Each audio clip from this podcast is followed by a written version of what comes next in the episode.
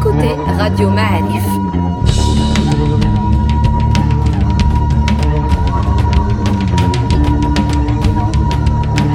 Le podcast Histoire.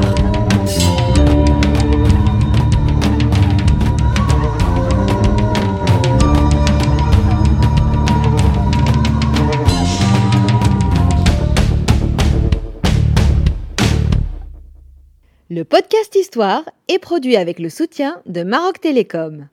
مرحبا بكم في راديو معارف آه، podcast Histoire جديد اليوم آه، اليوم معنا السي سعيد غماز آه، مهندس في اتصالات ingénieur télécom باحث مرحبا بك الله يبارك فيك وكاتب الكتاب ديالك سميتو آه، 130 عام ديال آه، تاريخ اتصالات في المغرب صحيح صحيح 130 عام 130 عام bon، خاصك تفسر لنا هذا الشيء بحيث آه، بالضبط من 1883 83 أيه. شنو وقع في 1883 اولا شكرا سي رضا. سي رضا.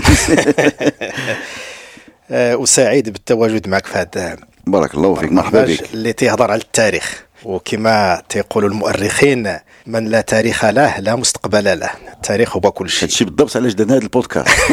الله يعطيك. باش نحاولوا نفهموا.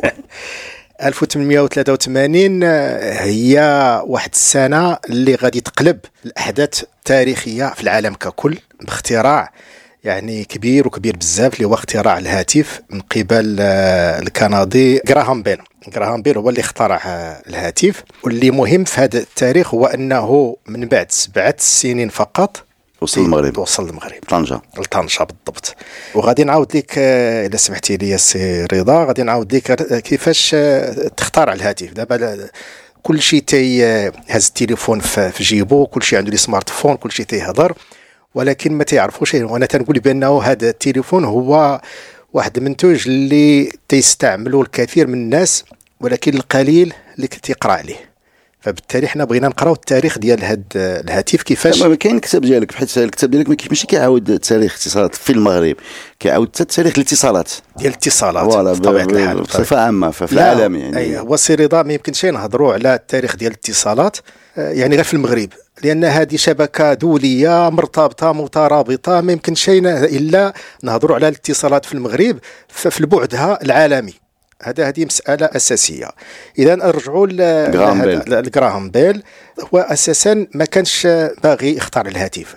الفكرة ديالو هو أنه آه، جراهام بيل كان عنده الزوجة ديالو والأم ديالو عندهم ضعف السمع ما تسمعوا شيء مزيان. فبغى يستافد لأن عرفتي في القرن السابع عشر كانت الثوره العلمية يعني بداو هذاك مجموعة ديال النظريات في, في الكهرباء في الالكترومagnétisme إلى غير ذلك. هو بغى يستغل هاد يعني ما وصل إليه العلم آنذاك. وبغى يدير واحد الجهاز باش يقوي السمع ديال الناس اللي ما تيسمعوش ديال عائلته. عائلته الزوجه ديالو والأم ديالو كلهم كان عندهم هذا الإشكال. فبدا في التجارب وهذا حتى لقى هذاك دار واحد جهاز آه، ارسال هو كان في واحد الغرفة وفي غرفة أخرى كان الصديق ديالو سميتو واتسون واللي عنده جهاز ديال الاستقبال donc l'émetteur و le récepteur l'émetteur لو ريسبتور فتيهضر معاه قال لي هاجي عندي ويتسون بغيت هذا آخر سمعوا. منين سمعوا؟ صافي بدات هذه الفكرة علاش ما نطولوش ما المسافة. نطولوا المسافة. وفعلا صافي بدات هذا استعمل يعني النظريات العلمية اللي كاينة آنذاك. استطاع أنه هذا يصوب واحد الجهاز ودار أول تجربة ديال هذاك نقل الصوت على جوج كيلومتر. دار جهاز هنا وجوج كيلومتر كان جهاز آخر ودار أول مكالمة في التاريخ البشرية في 1883 وهنا الا سمحتي لي غادي نتوسع في هذه المسألة هذه وهذه رسالة لبعض الأسر اللي ولادهم ما تيبغوش يقراوا ولا بعض المواد ما تيهتموش بها. لأن كما الناس يعرفوا التاريخ تيقول لك التاريخ هو سيرة العظماء سيرة الرجال العظماء. هذا هو التاريخ. أنا تنستافدوا منهم. جراهام بيل كان هذاك باريس ما كانش تيبغي القراية. يعني ما كانش الله يعطينا شي باغيس بحالو لولادنا وكان بعض المواد ما تيحملهاش. بحال ما. تيحملهاش فبالتالي هو في في 12 عام صافي غادر المدرسة ما ما بغاش شيء يعني كاين هنا بعض الأسر اللي وليداتهم تيكون عندهم بعض المواد وتنغوا نلزموهم عليهم. هو كان مولع بالموسيقى لأن الأم ديالو كانت عندها بعض الآلات الموسيقية وهذا وكان الطموح ديالو هو يخرج موسيقي هذا هو الطموح ديالو. والأقدار شاءت شيء آخر باش يولي من أكبر المخترعين في العالم. وحتى الطموح في الدراسة ما كانش عنده طموح نهائيا. ملي ما بغاش يقرا في 12 عام الوالد ديالو داه عند جدو هو كان في واحد المدينة اسكتلنديه ومشى لندن فين كاين الجد ديالو. استقر تما الجد ديالو هو اللي غرس فيه ذاك حب الطموح وحب حب الاكتشاف إلى غير ذلك. وهو في المدرسة ديالو كانوا تيعايروا صحابو بحال قلتي تيقولوا ليه هذاك الطفل الحليم هو تيحلم بشي حاجة كبيرة شي اختراعات هذا. حنا في المغاربة تنقولوا بحال قلتي تيرقع. بهذا المصطلح ألور هو كان عنده واحد الطموح كبير بزاف. وفعلا هو وصل. فالرسالة هي هذه هو أن بعض الإنسان اذا كان التلميذ ولا الطفل ما عندوش بعض المواد ولا نصبروا عليه فربما يعطي في مجال أخرى. هذه من بين الاستفادة اللي غنديروا في التاريخ. اذا ختم الاختراع ديال أول يعني هاتف في التاريخ. من بعد هو غادي يمشي من كندا غادي يبغي يدير شركة باش يبدأ يصنع الأجهزة ديال وديك الساعة راه هذا التليفون في ديك الوقيتة راه تيتصنع غير بالعود بالخشب. ماشي بحال دابا. لأن من بعد غادي تجي هذاك واحد العالم آه، بلجيكي هو اللي غادي يختار واحد المادة في 1907 سميتها ال Bakélite. يعني مصنوعه من البلاستيك وهي باش تنصنعوا التليفونات الآن. أما حنا في هذا التاريخ اللي تنهضروا عليه راه كان فيه غير الخشب. هذا هو باش كان تيصوب هذا والسلوكه ففي كندا ما لقى شيء الدعم اللي غادي يدعم ليه ذاك المشروع مشى لأمريكا.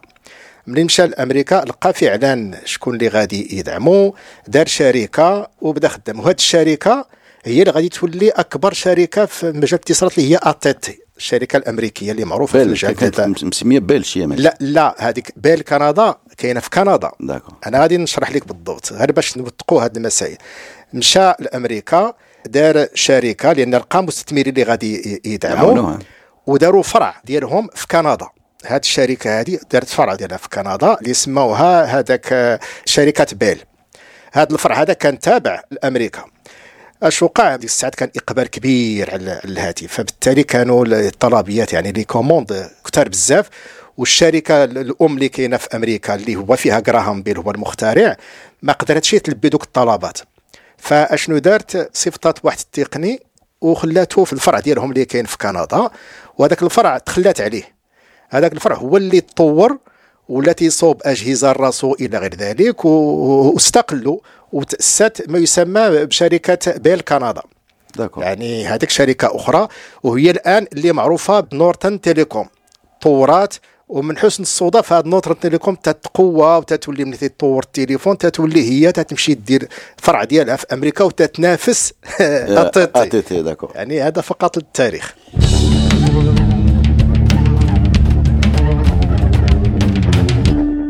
أنا بغيت بغيت نرجع للمغرب وبغيت نرجع للتاريخ بغيت نرجع بكري. كاينة واحد التصويرة عندك في الكتاب ديالك كنشوف واحد واحد الإنسان واحد المغربي آه، كيستعمل العافية. النار ولا الدخان باش يتواصل آه، مع ما عرفت مع من؟ وكاينة جملة أخرى كتقول أنت بلي كنا كنستعملوا les pigeons voyageurs الحمام. هادشي donc قبل من بيل وقبل من هادشي كله. آه، واش عندك دي ديتاي على كيفاش كانوا كيستعملوا الدخان باش يدوزوا آه، الرسالة من قبيلة لقبيلة ولا من جبل لجبل ولا واش واش عارفين واش عارفين حيت هادشي راه كنشوفوه في ال western. ما كنشوفوهش عندنا في المغرب. donc هادشي كنا كنستعملوه. آه، فعلا فعلا. تنشكرك سي رضا على هذا السؤال لأن غادي تفتح لي المجال باش نعطي التاريخ ديال حنا دابا تنهضروا في واحد المجال ديال الاتصال. يعني الناس تبغي تتصل عن طريق الهاتف ولا شي حاجة. هذا المفهوم ديال الاتصال هي غريزة في البشر. ما جاتش دابا. فهي آه ديما آه. قدم الإنسان. من نهار خلق الله الإنسان على من لومو سابيان الإنسان عنده ديك المسألة ديال أنه خصو يتواصل. ففي البداية بدات التواصل بين البشر. هذا في الوقت اللي ما كاين لا كتابة ولا لغة ولا حتى شي حاجة. أنا تنهضر على الإنسان القديم. وكما تيقول الفيلسوف جون جاك روسو تسمي الإنسان الطبيعي. لوم ناتشوريل أي. هذا الإنسان هذا كان عنده حب ديال التواصل.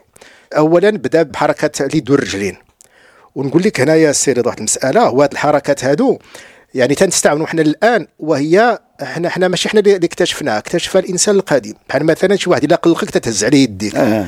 فهاد الحركة راه موجودة آلاف آلاف ديال السنوات قبل الميلاد. من بعد بدات les grimaces بالوجه. يعني بداو الناس يتواصلوا بيناتهم ب les grimaces ديال الوجه طورات هذه المسألة حتى ولا الإتصال عن طريق الأصوات.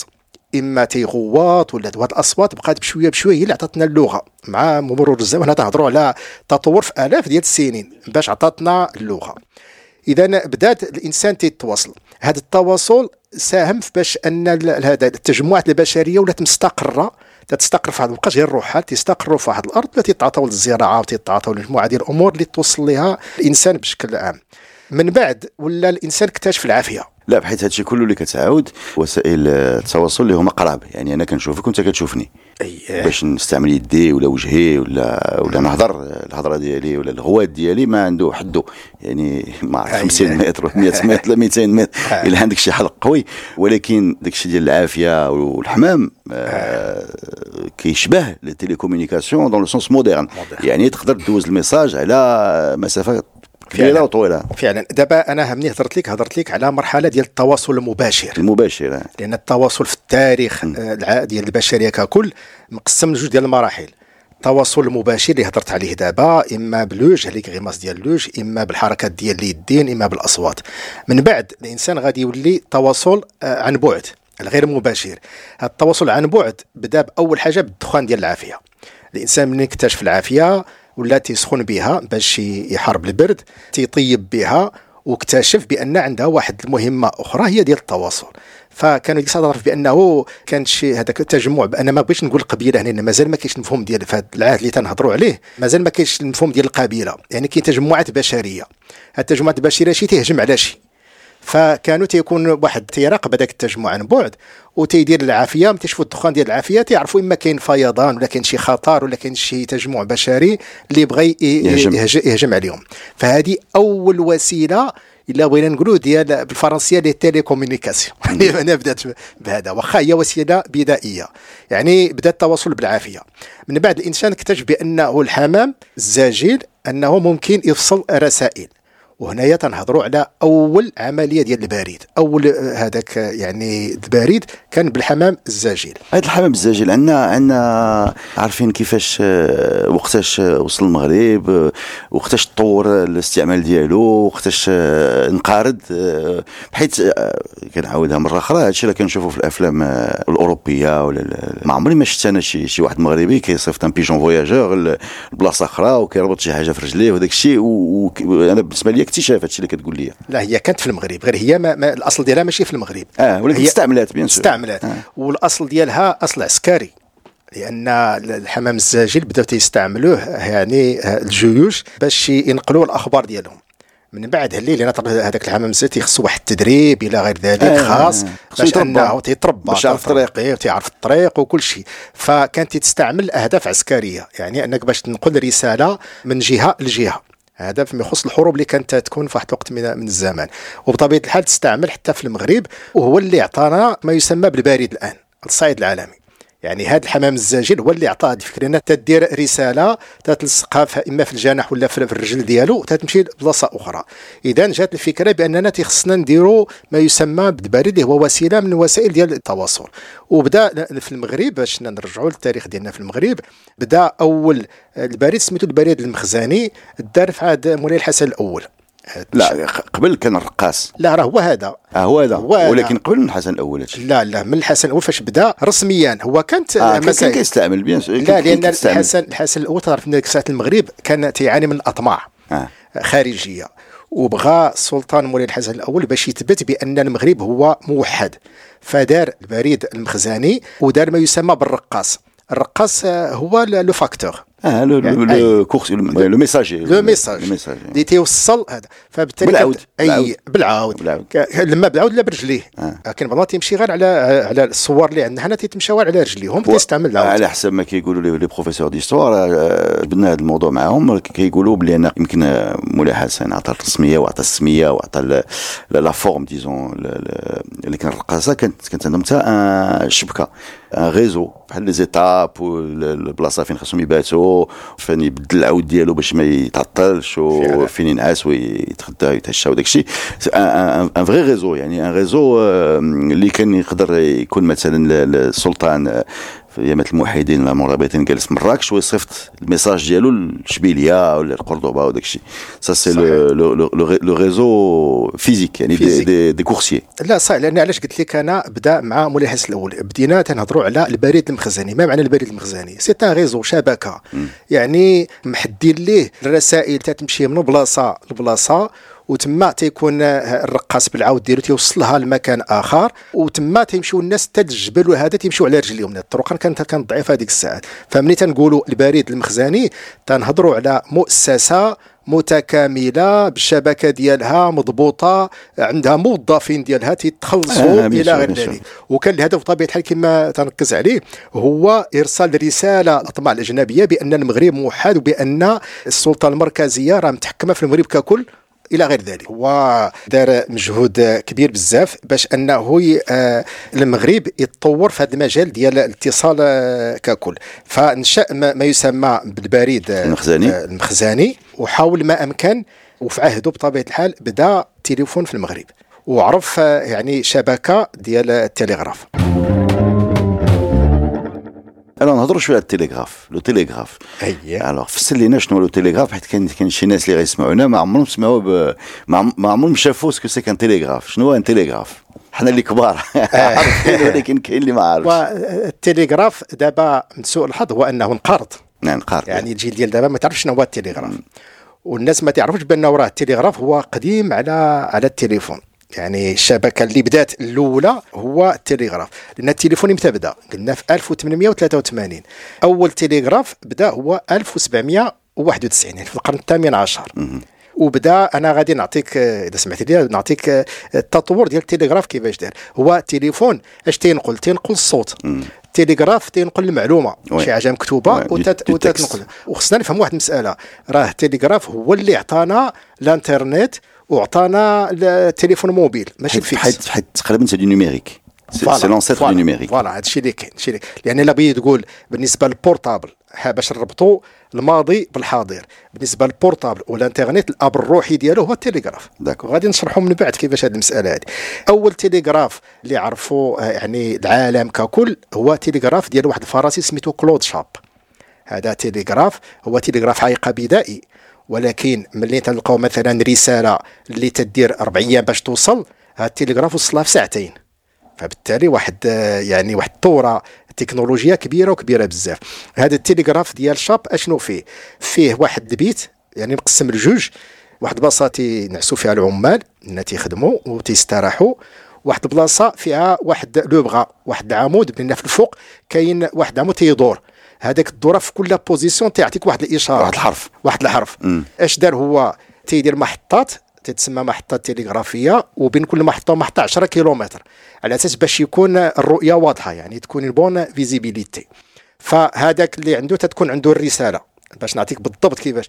أنا عندي رسالة فيها إلى السيد رضا العلالي كذا وكذا وكذا. مثلا. جيت عشا جيت عشا تنشد هذيك الرسالة تنحولها لواحد le code. اللي تنعرف هذاك le bras إلا كان مايل راه عنده حرف كان طالع كان هذا إلى غير ذلك. والصورة راه موجودة في الكتاب. اذا هما في التحت العمال تيبداو تيحركوا ذاك le bras وفي 10 كيلومتر هذوك تيشوفوا. تيشوفوا هذاك وتيديروا le code وتيكتبوه. من بعد تيترجموا رضا علي أجي تعشى تيعاودوا يصيفطوها لهذا المحطة أخرى حتى توصل للمحطة الأخيرة اللي تيشدوها وهذاك ال message تيديوه هذاك الهيئة اللي هي اللي هي معنية. فيعني الشكل ديال التليغراف ديال كلود شاب هو هذا. ولكن آه، هذاك تطور لأن كان ديك الساعة فرنسا عندها أحداث وكانت الثوره الفرنسيه إلى ذلك فكانوا محتاجينه باش يوصلوا الأخبار للجبهات خاصة بين باريس وبين ليل. لأن أول خط تلغرافي تيدار بين فرنسا تيدار بين لأن هو المخترع ديالو هو فرنسي كنقولوا خط ولكن خط راه غير فكرة. ما كاين حتى شي سلك فهادشي اللي كتعاود لينا. كاين ناس كيشوفوا بعضياتهم من محطة لمحطة. طبيعة الحال. كيشوفوا الحركات ديال كيشوفوا des signaux وكيعاودوهم l'étape suivante voilà لا ماشي خط بالمفهوم voilà يعني donc خاص بزاف الناس. خاص بزاف الناس. علاش قلت لك أنا ما خصكش تغلط. ما خصكش تغلط. ما خصكش تغلط. خاصك تشوف وتعاود داك الشيء اللي شفتيه. علاش أنا قلت لك تيديروا هذاك واحد انسال دو غوبو ديال هادو اللي تيرتاحوا. لأن عندهم عينين مزيانين. لا خصك خصك خصك تبقى واقف كل دقيقة تتشوف هذا. خصك لو بغا إلا تحرق دائما واحد إذا واحد القسط راه تيرتاح إلى عيا واحد القسط تيبقى تيشوف لأنه هو مبني على النظر. تيتسمى هذاك تلغراف نظري. هذا هو اللي كاين. باش قلت لك راه بالفهم ديالنا الآن نقدر نسميو بأنه تيليغراف بدائي بالنظر ديالنا ولكن لا ولكن في لا logique ديالو راه هو هو le numérique en fait هو logique c'est la logique numérique. لأن تتكودي تشد le message تتكودي وتتصيفطو codé حتى تيوصل la destination ديالو فين هاد les étapes وهاد الناس هادو اللي واقفين من مرحلة لمرحلة غادي ندوزو للسلك. ça peut être un signal électrique بحيث غادي اي ولكن في هذه الوقيتة فاش تهضروا على مازال مازال مازال الكهرباء مازال ما كاينش. لا ولكن كنشوفوا بلي أنا ساهل ملي غتجي ملي غتجي l'électricité نديروا ال codage ديال les lettres وندوزوا ندوزوا la vitesse l'électricité هنا دابا تنهضروا على تليغراف من نوع جديد. مثلا قلنا في 1791 أول تجربة ديال التليغراف في 93 العالم في 1730 تيشهد إرسال أول رسالة عبر التليغراف في 1793 باش نعقلوا على التاريخ. في 1794 تيولي أنا غنقول لك خط تليغرافي ولكن ما تيعنيش خط هذا يعني بهذا يعني مجموعة ديال المحطات اللي كتكون اللي كتكون بين باريس وليل فالرسالة اللي كتوصل في ربع أيام ولا توصل في ساعتين ديال المكانة. بالتالي آه، خدموا به. هذا التلغراف ديال كلود شاب قلنا انطلق في 1791 وآخر محطة اللي غيتم الإغلاق ديالها في 1854 هذا ما ما عمره كان في المغرب هذا هذا التليغراف لا كان. هذا ديال فيكيك في 1845 آه، كلود شاب. آه، قول لنا عافاك علاش فيكيك آه فيكيك لأن كانت منطقة عسكرية وكان ديك التواجد الفرنسي في الجزائر وهما اللي نشؤوا هاد هاد الخط هذيك الخط ما بين فيكيك وشنو؟ بين فيكيك والجزائر وغادي عن طريق التراب المغربي حتى لفرنسا.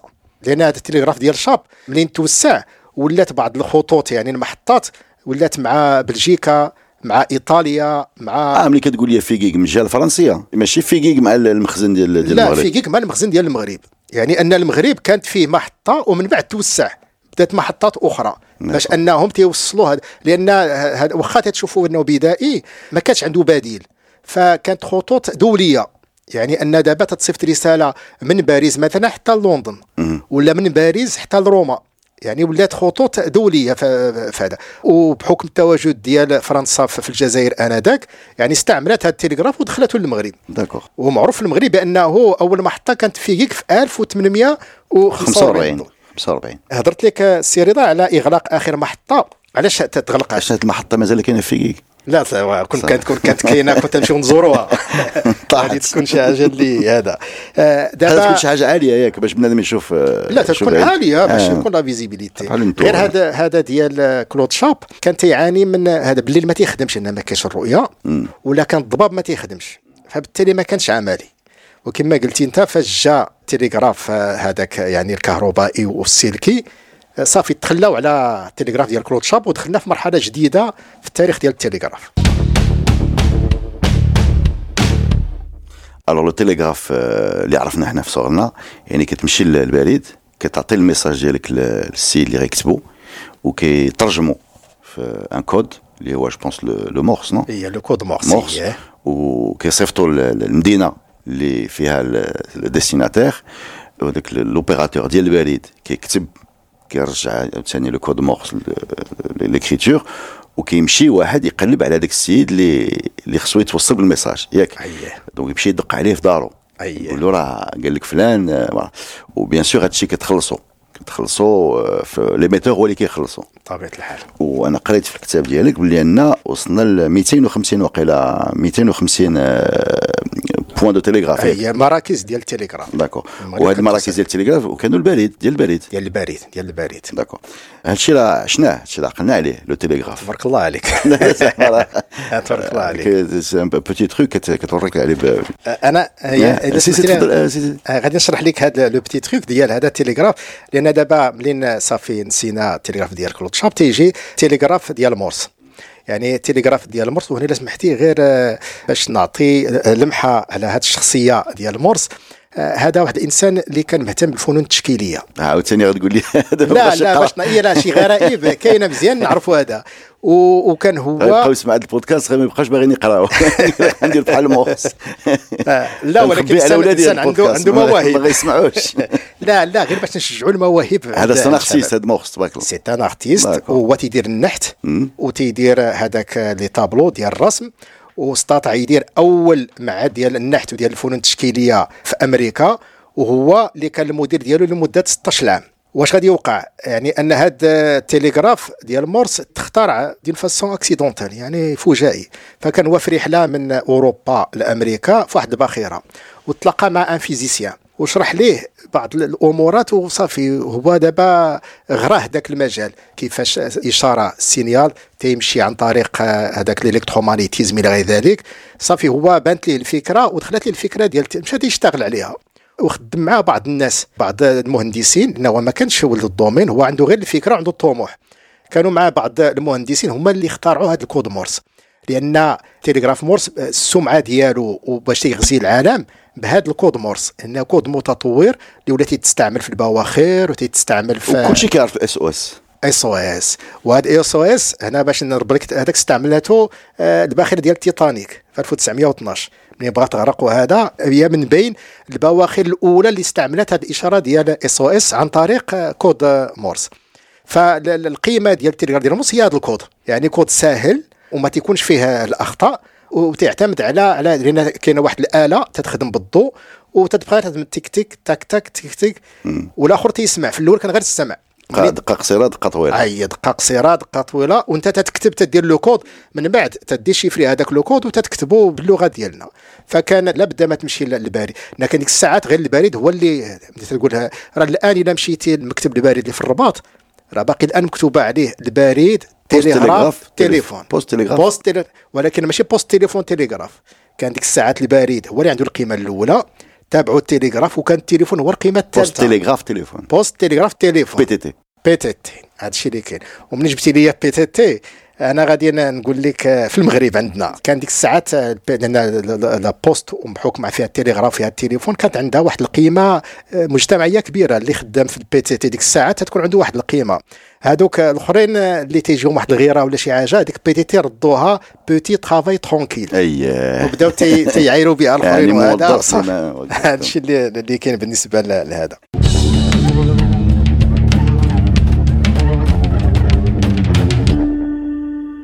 نوصلوا للتليفون. أنا شفت آه، واحد آه، la date 1908 أول مركز هاتفي يدوي في الدار البيضاء. اييه اييه alors هذا التليفون اللي كنعرفو ديال الصوت. التليفون ديال الصوت اييه اييه وكتبتي في الكتاب ديالك بان كانوا 16 ديال les abonnés. ديال les abonnés اييه 16 ديال الناس. ديال الناس. عندهم ال réseau التليفون ديالهم. اييه في 1908 1908 ب- بالضبط. وشكون هما هاد 16 ديال الناس؟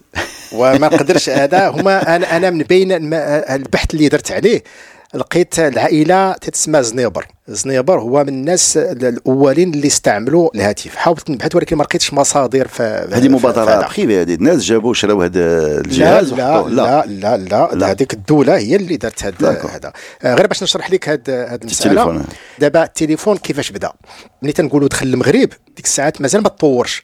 تنديروا مثلا تليفون عندي أنا وتليفون في الدار ديال جاري وتليفون في الدار ديال الآخر. كاينة كاينة الخيط un fil بيناتنا إذا أنت تهز تنهضروا بيناتنا. حتى في ولكن هذا تخترع- هذاك le fil اللي كيجي من عندي لعندك. هي هادشي اللي كاين. دابا حتى في كندا c'est pas un réseau c'est c'est un réseau c'est le réseau ولكن réseau point point حتى في كندا كان واحد مثلا تكون عنده شركة. شنو تيدير؟ تي تيدير تليفون ما بين مثلا الدار ال- في الدار والشركة ديالو voilà دار الم- الم- الم- المكتب ديال المدير وال- والمعمل. أي، والمعمل. والمعمل وال stock آه، يعني. ماشي voilà. هذا الشيء اللي كان في الأول. وملي نكثروا اذا هنا تيتخص نديروا واحد النقطة ما يسمى بالموزع un, oui. centre téléphonique. هذا ال centre téléphonique بدأ في الأول تيتسمى centre manuel هذا هو اللي هضرتي عليه اللي فيه هذاك شنو ال centre 16. manuel un centre manuel هو كاع الخطوط ديال التليفون. تيجيو لهذا ال centre. وهذا ال centre تيخدموا فيه ما يسمى بنساء الهاتف les demoiselles du téléphone les opératrices ما كانوش يسموا les opératrices ديك الساعات لأن هاد آه، نساء الهاتف les demoiselles du téléphone واحد آه، فترة مشرقة في التاريخ ديال الاتصالات. لأن هاد les demoiselles du téléphone كان عندهم واحد القيمة كبيرة بزاف في المجتمع. كتهضر معاها. تتهضر معها ولكن حتى هي في وسط المجتمع آه، لأن كانوا قلال. بحال مثلا في الدار البيضاء أول centre فيه 16 واحد فبالتالي ملي تتهضر مع ديك مع السيدة اللي تتجاوبك راه تتكون كي دايرين جارك لاباس عليه. يعني كاين واحد العلاقة حميمية. على الصعيد العالمي معهم كانوا بحال دابا الآن تتقول مثلا هذا نائب وكيل الملك هذا قاضي هذا مهندس هذا طبيب. تتكون عندهم واحد القيمة مجتمعية. هاد les demoiselles du téléphone عندهم واحد القيمة كبيرة بزاف لأن كل شيء كل شيء كيعرفهم. كل شيء تيعرفهم وكل شيء مرتبط بالتليفون تيبغي يعرف اشنا هما الأخبار إلى غير ذلك. فبالتالي كانوا تيجمعوا حتى الأخبار ديال المدينة. لأن داك الشيء كان قليل. فبالتالي بغيت نركز على هذه المسألة دي دوموزيل دو تيليفون. ديك الساعة le mot opératrice ما, ما هذاك مازال ما- غير باش نفهم كنت كتهز التليفون ديالك كتجاوبك هاد المراه هذه أنا نشرح لك بالتفصيل مزيان. باش هذاك التليفون دابا الواحد يهز ال smartphone تيدير تيمشي ريبرتوار لا ما كانش كذا دابا انت التليفون اولا في الأول كنا تنستعملوا بجوج ديال اليدين لأن كاين ليد تدير فيه l'émetteur واليد الأخرى تدير فيه le récepteur وقبل ما دير هذه العملية عندك واحد manivelle تدورو لأن ملي تتهز دابا تهز التليفون تتسمع على tonalité الحرارة. هذا قبل لا تتسمع غير le vide تدور التليفون باش. يطيح l'appel. اييه ديك الساعة كاين واحد المفهوم تيتسمى البطارية المحلية ال batterie locale. وكانت الناس يستعملوا التليفون القديم. كانت معروفة عندهم ال batterie locale مات خصك تبدلها واش خدامة. يعني هذا الشيء اللي كاين. وال batterie locale كتعمرها بال manivelle. بال manivelle donc ما كاينش الضوء. ما لا مبرونشيش لا الضوء. لا. لا ديك الساعة تدير هذاك بال batterie locale باش هذاك تتصيفط له ال signal في الخيط وتيطيح عند هاد السيدة. هاد السيدة اللي هذا في المركز. تتجاوبك. هي ديك الساعة ت- تستعمل واحد حنا تنسميو المقابيس واحد le jack. بحال une pince. تدخلها هنا هذاك وتتجاوبك. أنا في الاستماع. تتقول لها راه بغيت آه، هذا. في الأول ما كانوش أرقام. تتقول لها بغيت غير فلان. هي عارفة هذاك هذاك تتهز هذا وتتربط لك الاتصال وتقول لك هذا السيد ها هو معك وتتهضروا. من بعد اللي بداو الارقام أي abonné عنده عنده ال branchement ديالو أي abonné عنده branchement ديالو بالتالي كانت هاد هاد المثال. اذا هي تتج- تتقول لها بغيت فلان. تتربط هي الاتصال مع السيد الآخر. حتى هي تدير ال manivelle باش تتصيفط ليه هذا. تيصوني عنده. وال sonnette كانت بحال هذاك الناقوس ديال القراب. آه. هادشي اللي كان تسمع طق طق طق. اذا تيجاوب. تتقول لي راه فلان فلان بغاك. تتربط الاتصال بيناتكم تبقوا تتهضروا واش هي تقدر تسمع ولا لا؟ تتسمع بطبيعة الحال. وأنا غادي نقول لك واحد السر معروف في ليستوار ديال هذا ماشي غير تتسمع. راه قلت لك علاش عندهم القيمة عارفين الأخبار ديال كل. شي الناس. لأن علاش؟ غير تدير هذا. وتتبقى تتسمع. ولكن مع منين ولاو المراكز آه، هذاك اليدويه كثار ولاو تيديروا من موراهم بعض النساء اللي تيراقبوهم باش تكون واحد النوع ديال المراقبة. ولكن سير ما ما سولتينيش على الفاكتورة كيفاش تنديروا ليها. يعني الخلاص. يا لطيف. اليوم ما عرفتش كيفاش كنديروا لا الفاكتورة فهذا شنو كان؟ دابا انت منين تتجاوبك وتقول لها بغيت فلان وتتربط لك الاتصال مع السيد اللي بغيتي. منين تتقول لك هو. معك تتقيد غير في un registre آه، تتقيد. الساعة. دائما تلقى المراكز اليدوية فيهم واحد الساعة.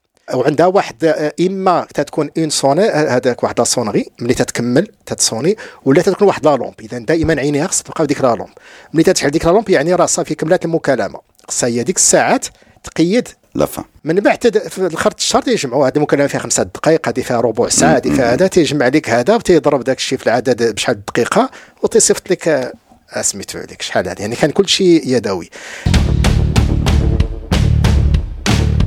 كنا في الفترة ديال هذا المركز اليدوي وغادي نمشيو للمركز الأوتوماتيك يعني التليفون أوتوماتيك. دابا منين كان هاد كما قلت واش تيتصنتوا هذا الهاتف كانوا تيتصنتوا على المكالمات. فكان واحد المقاول هو اللي غادي يدير أول مركز اللي هضرتي عليه درنا في الدار البيضاء سميتو ستراوجر. هاد ستراوجر في البداية كان عنده مقاولة ديال les cercueils. تقدر في ثقافتهم تيكونوا ال cercueils avec واحد مم، bois يكون بلون funèbre، آه. إلى غير ذلك باش يديروا يعني التوابيت فاش يديروا الموتى ديالهم. وكان عنده منافس ديالو. فكانوا بجوجهم مقاسمين السوق وخدامين. المنافس ديالو الزوجة ديالو خدامة في واحد le centre manuel آه وقت ما كيموت شي واحد وقت كتكون ما تتقولها ل- لهذا الآخر لقى راسو les commandes ما بقاش عنده. الشركة ديالو. غادية للهاوية طاحت. اش غيدير؟ اش دار؟ قال سيدي أنا هذاك le travail manuel تيديروا هذوك هذاك أنا غنردو أوتوماتيك. طاحت عليه الفكرة. اش دار؟ مشى recruta جوج ديال المهندسين اللي عندهم هذا وعطاهم هذا هذا. يعني داك الشيء اللي تيديروا النساء غيردو أوتوماتيك. بقى تيحاول حتى صوب أول مركز أوتوماتيكي ديال هذا. فبالتالي رجع ولا هو تخلى على ديك الشركة كاع ولا تيصوب هاد les centres automatiques تسمى centre ستراوجر على سميتو. واللي دخل المغرب هو بدا تقريبا في 1900 داكشي باش نقول لك التاريخ ديال المغرب في الاتصالات كاين دائما لاصق بالتطور ديال التكنولوجيا في العالم. هي كنطبقوا داكشي اللي لا لا في المغرب عنده واحد الخاصية لأن دابا وهذه بغيت نركز عليها دابا الآن المغرب الحمد لله عارف واحد التطور كبير في المجال ديال الاتصالات. واستطعنا أننا هذاك في إطار الاستراتيجية ديال الدولة ديال التعاون جنوب جنوب وفق رؤيه يعني رابح رابح اتصالات جزء كبير من من هذا فالمغرب منتشر في مجموعة ديال الدول يعني 16 دوله فيها يعني اتصالات ديال هذاك مغربية. فهذا الشيء ما جا ما جاش وليد اللحظة. جا في هذا التاريخ اللي قلت لكم من منذ القرن التاسع عشر والمغرب كان دائما وقت ما بانت شي تكنولوجيا تدخل المغرب. ف 1900 بدات هذه التقنية يعني الأوتوماتيكية تنحيدوا هاد النساء العاملات في التليفون واليدوي ولا الاوتوماتيكي ودخل المغرب. غنرجع لك إذا سمحتي لي هذه القضية ديال 16 هاد 16 يعني أول مركز يدوي تيدخل الدار البيضاء وفيه يلاه 16 الواحد اللي عندهم الحق يديروا التليفون. في البداية فبالتالي يعني كان داك الشيء قليل وقليل بزاف. باش عرف القيمة اللي كانت عند عند التليفون. من بعد تيدخل هاد التقنية ديال ستراوجر أول مركز أوتوماتيك تيشهد العالم تيدخل حتى في المريخ بعض السنوات فقط. وتيدار في الدار البيضاء من بعد تيدار في تطوان من بعد عرائش من بعد طنجة إلى غير ذلك. فبالتالي آه، يعني هاد التكنولوجيا حتى هي دخلت المغرب. التطور ديال هذه التكنولوجيا غادي يعرف واحد العدد ديال التطورات واللي آه، كما قلت لك المغرب دائما كان تعرف وأنا إلا سمحتي لي السي رضا غنعطيك بعض الارقام غير باش نعرفوا بأنه في بلادنا ما نشهدوا الآن من تطور في القطاع ديال الاتصالات. كما قلت لك قبيلة ليس وليد اللحظة. هو عنده تاريخ كبير بزاف. فأنا نعطي غير بعض الأرقام بعجالة. في 1895 تيعرف العالم أول خط تيليغرافي لاسلكي يعني sans fil. اللي داروا واحد العالم سميتو ماركوني. ومن بعد نعاود ديك القصة ديالو حتى هي فيها ماركوني. أي. هو إيطالي بطبيعة الحال. داروا ما بين عن طريق بحر المونش ما بين فرنسا وبريطانيا. 1907 تلغراف اللاسلكي تيدار في الدار البيضاء. علما بأنه ما تيدخل لفرنسا حتى 1904 غادي نعطيك تاريخ أخر. ف 1891 كما قلت لك قبيلة أول مركز أوتوماتيكي ديال الهضره ديال ديال ستراوجر. واللي بدا الترويج ديالو وال commercialisation في 1900 1927 تيدار أول مركز ستراوجر في الدار البيضاء وكانت la capacité ديالو 75 abonnés عاد باش من بعد ولات 200 إما في الأول أول مركز اللي دار في الدار البيضاء كان فيها 75 فقط. آه غادي نمشيو ل 1852 1852 تيعرف أول حبل بحري تيليغرافي اللي تيدار ما بين المو... في الموج ما بين فرنسا وإنجلترا.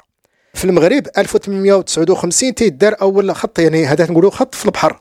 في البحر. أول خط في العالم دار في 1852 1859 تيدار أول حبل تيليغرافي ما بين إسبانيا والمغرب. غادي نمشيو لل télex في 1930 تيصدر ال télex في ألمانيا. في المغرب تيدخل في 1954 وفي 1946 تيدخل لفرنسا. وغادي نجيك الأخير التاريخ هو اللي مرتبط بالوقت ديالنا الحاضر هو الإنترنت. الانترنت يعني تعمم على العالم الشبكة في العالم ولات فيها الانترنت في 1994 والانترنت دخل المغرب في 1995 يعني قل من سنة. فهنا تنشوفوا بأنه تطور ديال التكنولوجيا في الاتصالات. يعني في المغرب مرتبطة واحد الارتباط وطيد مع ما يحدث في في العالم. عمر كان المغرب متأخر في هذا المجال. ألو عندي واحد السؤال. أه واش كتعرف واحد السيد سميتو غابرييل فيغ؟ غابرييل فيغ كان مهندس أه مختص واقيلا في la photographie. la photographie وكان جابوا السلطان مولاي عبد العزيز باش يدير له labo photo. وهذا السيد هذا كتب واحد الكتاب كيعاود فيه العلاقة اللي كانت عنده مع, مع الناس آه، ديال المخزن ديال 19 siècle هذا الشيء كان 1880 1890 هذا غابرييل فير كيعاود لنا باللي أن كاع الآلات الجديدة التكنولوجيات الجديدة كانوا كيعجبوا بزاف الملك مولاي عبد العزيز. ولكن كانت عنده مواجهة قاصحة مع العلماء ومع الناس اللي بغاو يحافظوا على على التراث ديالهم وعلى الهوية ديالهم وعلى الدين ديالهم. كيشوفوا أي حاجة جاية من برا آه، إلا كانت جاية من أرض الكفر من جهة الكفار وشي حاجة خايبة ما خصهاش تدخل القصر ما خصهاش تدخل البيت ديال السلطان ما خصهاش تدخل المجتمع المغربي. كانت هذه العقلية هذه بلي خصنا نحافظوا على الدين ديالنا والطقوس ديالنا والهوية ديالنا وأي حاجة كندخلوها تكنولوجيا من برا كتهددنا في حياتنا وفي الدين ديالنا وفي الإيمان ديالنا. آه، كيفاش من جهة كنقولوا بلي أن آه، كانت هذه العقلية هذه اللي أي تقريبا أي واحد كتب على المغرب في القرن 19 كيعاود هذا الشيء. وفي نفس الوقت دخلنا هذه الاتصالات بسرعة بلا ما نتردوا ولا بلا ما نطرحوا راسنا الاسئله ديال واش حلال حرام واش خصنا شي تدخل ولا نتسناو واش هادشي خطير ولا بالعكس كينفع هادشي اللي ما, ما فهمتش بحيث كاين شوية ديال كاين شي حاجة ما ما, ما فهمتهاش. هذا الشيء اللي قلتي هذا صحيح. بحال مثلا concrètement غابرييل فير كيعاود بلي العلماء اللي كانوا دايرين بالسلطان كانوا مانعين ليه هو واخا سلطان باش يدخل البيت النعاس ديالو مكانه وهو كان كيتشكى من هذا الواقع. صحيح. يعني كانت عندهم السلطة باش تمنع الآلات الجديدة اللي كيدخلوا المغرب. صحيح السي رضا وكنشكرك هذا السؤال. لأن عرفتي علاش غادي تفتح لي المجال باش نوضح بعض الأمور. حقيقة أن المغاربة كانوا واحد الناحية محافظين لواحد الدرجة كبيرة بزاف. لدرجة أنه يعني ما كان يشهد العالم من تطور في الصناعات إلى غير ذلك كان هناك واحد الخوف واحد الخوف واحد الخوف. ولكن المغرب دائما معروف بهذه المسألة هذه المغرب الاستثناء. يعني دائما تكون هناك أمور أمور اللي هي مستثنية لأن حتى أنا فعلا ملي بديت ندرس التاريخ ديال المغرب أنا أنا طحت عليه غير par hasard لأن النية ديالي كانت هو تلقى بأنه كاين مجموعة ديال الأحداث التاريخية اللي هي éparpillés إما في بعض المقالات ولا في بعض التدوينات ولا في les musées في المتاحف إلى غير ذلك. حتى جيت لقيت بأنه فعلا المغرب راه عنده تاريخ كبير وعريق في المجال ديال الاتصال. واللي ما تنطبقش عليه هذه الفكرة اللي قلتي السي رضا ديال أن المغاربة كانوا دابا بالعكس في مجال ديال الاتصال كانوا منفتحين. وهذا الشيء اللي أكدته الدراسات اللي دارت الآن من المغرب بغى يقوم بالتحرير ديال قطاع الاتصالات جاب شركات أجنبية اللي دارت ليه هذاك وعطات بأنه يعني المغرب ممكن يستحمل ثلاثة حتى أربعة ديال لي زوبيراتور في التليكوم يعني أن كاين واحد إقبال. الشعب اللي عنده إقبال وعنده واحد الشغف على الاتصال. فبالتالي هذه المسألة لا تنطبق على على هذا. أنا نقول لك في هذا في عهد السلطان اللي هضرتي عليه مولاي عبد العزيز ففعل سلطان العزيز فاش دخل المغرب هذاك التلغراف اللاسلكي وجاب واحد المهندس فرنسي سميتو هنري بوب ودار واحد الشركة سميتها الشركة المغربية للتلغراف اللي تنشأت 1907 فلو كان كانت هذه العقليه ديال آه، أنك يكون تخوف من التقنيات ومن الصناعات اللي تجي من برا أنت سميتهم الكفار آه، بالمنطق ديال المنطق ديال الناس ديال الناس ديال لقيتها ما كانش المغرب غادي يدير مؤسسات. فتلقوا بأن هذه المؤسسات يعني مباشرة من بعد ما تطورت التكنولوجيا إلى غير ذلك بدأ العالم تنشئ مؤسسات في التلغراف البريد إلى غير ذلك.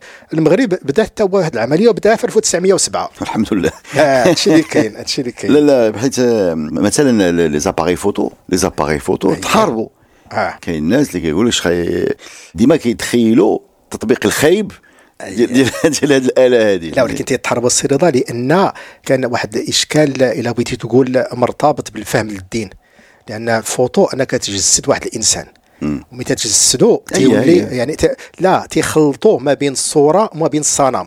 يعني تيولي عندك واحد الصنم والاصنام كان ديك الساعات اللي هي نعم. وهنا بين قوسين. هنا في المغرب مثلا التماثيل ما تنصنعوهاش.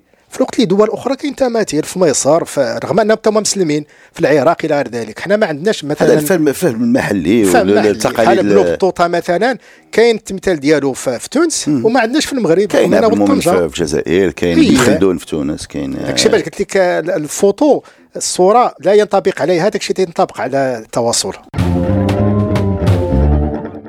مادام هضرنا على التليغراف جبت لك المسألة ديال القصة ديال ماركوني. وهذه مزيان نستافدوا منها وتربطها بالحاضر. يعني الناس كما تنقول الشباب ديالنا اللي تيبغي حنا دابا تندعوه باش يدير المقاوله ديالو باش يخدم راسو ويخدم مع ناس اخرين يعني يعتمد على الذات ديالو. هذه بطبيعة الحال ما يسمى بالمقاول الشامبيتيري لونتربرونور شامبيتيريان. يعني خص يكون عندك المقاول المغامر.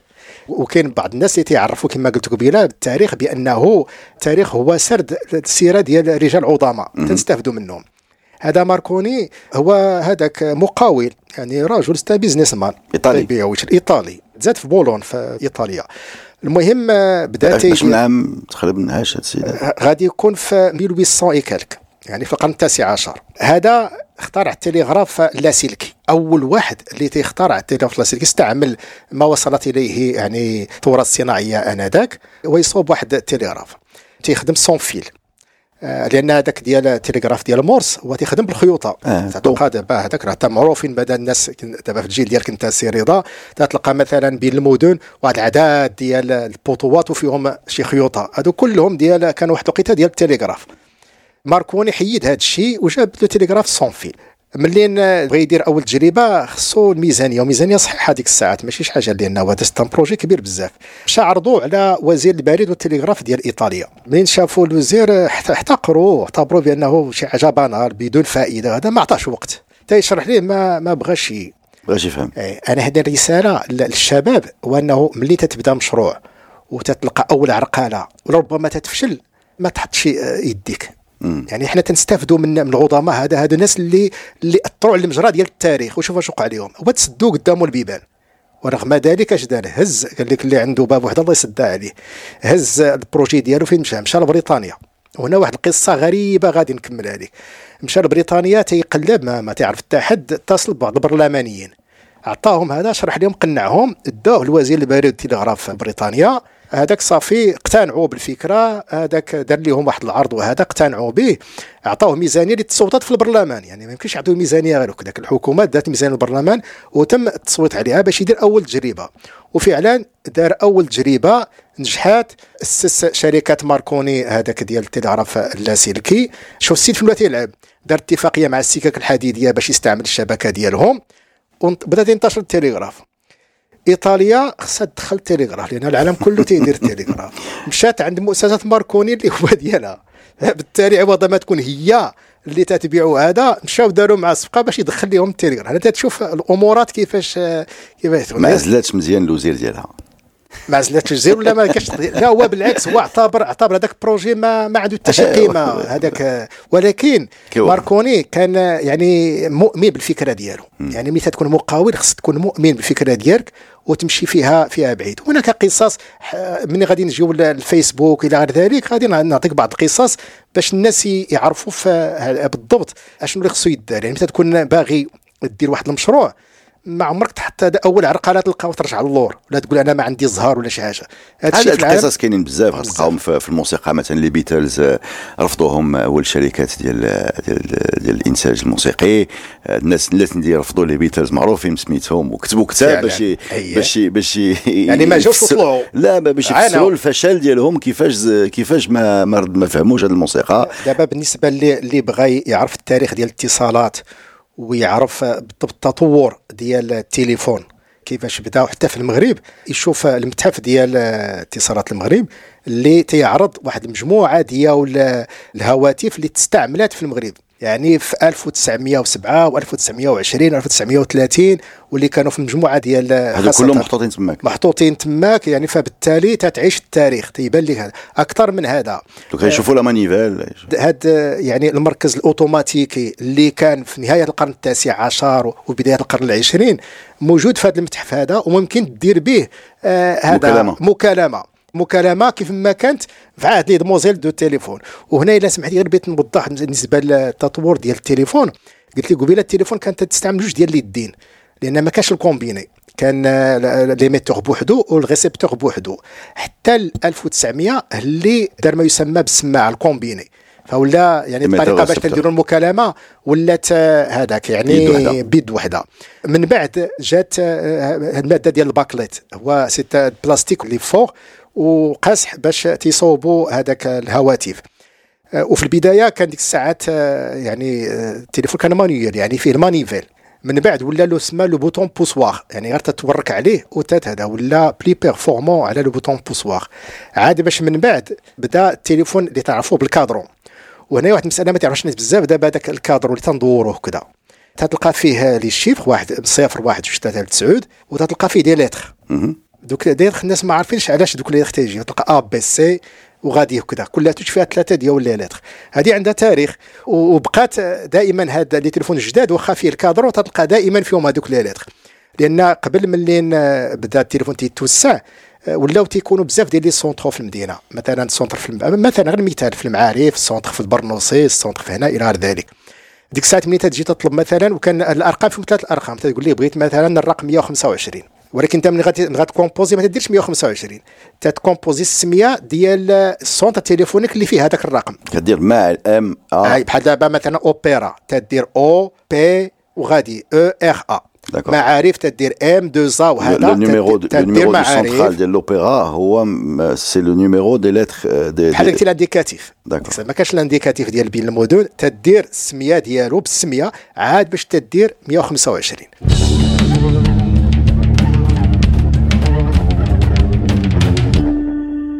تتبقى فكرة أخيرة إذا سمحتي لي. فكرة أخيرة أنا دائما تنبغي فيما يخص الحديث ديالنا ديال التاريخ لأنه التاريخ شي حاجة اللي هي مهمة. لأن دابا ابن خلدون تيقول لك إن التاريخ في ظاهره لا يزيد عن الإخبار ولكن في باطنه نظر وتحقيق التاريخ عنده عنده واحد القيمة كبيرة بزاف وخصنا نربطوا الماضي بالحاضر. دابا الآن تنستعملوا هذاك وسائل التواصل الاجتماعي. يعني les réseaux sociaux فيسبوك تويتر انستغرام إلى غير ذلك. الناس ما عارفينش بأنه راه ماشي وليد اللحظة. دابا إلى رجعت ل Hubert Tardieu وهذه Hubert Tardieu هو مستشار ديال رئيس يعني مكتب الدراسات اللي سميتو Atos معروف على الصعيد العالمي وهو مول الطريقة ديال Merise اللي تستعمل في système d'information هذا Hubert Tardieu تيقول بأنه هاد les réseaux sociaux الأصل ديالهم يعود وهنا غادي نفاجئك بهذا الرقم هذا تيعود إلى 3200 سنة قبل الميلاد. يعني راه ماشي حاجة اللي هذا وبالضبط مع اختراع السومريين للكتابة. لأن منين منين اخترعوا الكتابة؟ Tardieu عطى واحد العنوان عريض لهذه الحقبة في التاريخ سماها حقبة اللي فيها قليل من الكتاب لقليل من القراء. لأن الكتاب قلال. لأن ديك الساعة بدأت الكتاب. والقراء اللي تعرفوا الكتابة قلال. جات من بعد القرن الحادي عشر مع اختراع آه، آه، الطباعة. مع غوتنبرغ أي اخترع الطباعة. من اخترع الطباعة ولاو دابا الكتاب قلال ولكن القراء كثار لأنه ولات الإنتاج في الطباعة. تيجي الوقت الحاضر ديالنا هو المرحلة الثالثة في هذا التطور ديال ال smartphone ديال les réseaux sociaux إلى غير ذلك اللي ولا فيها الكل قارئ والكل كاتب. يعني الكل ينتج المعرفة والكل يستهلك المعرفة. فبالتالي هذه المسألة هذه يعني مرتبطة بالتطور ديال التاريخ. هذا باش نربطوا الماضي بالحاضر. شكرا بزاف سي سعيد. merci beaucoup. بدينا من العافية. وتلينا الفيسبوك. وتلينا الفيسبوك. دزنا على les réseaux les réseaux manuels les réseaux automatiques le réseau ديال البيسريات ما دوناش عليه هذا راه كان مهم. كنا صغار. كنا كنعيطوا المول الحانوت اللي كان كيوصل كيوصل ال message للناس اللي كاينين في الدرب ديالهم. بعد كانوا les téléphones قلال. هادشي كله هادشي كله دوزناه merci beaucoup شكرا بزاف. مرحبا. وأنا سعيد التواجد معكم بارك الله فيك. البرنامج اللي تيهتم بالتاريخ مرة أخرى. آه بارك الله فيك. شكرا. الله يبارك فيك. ميرسي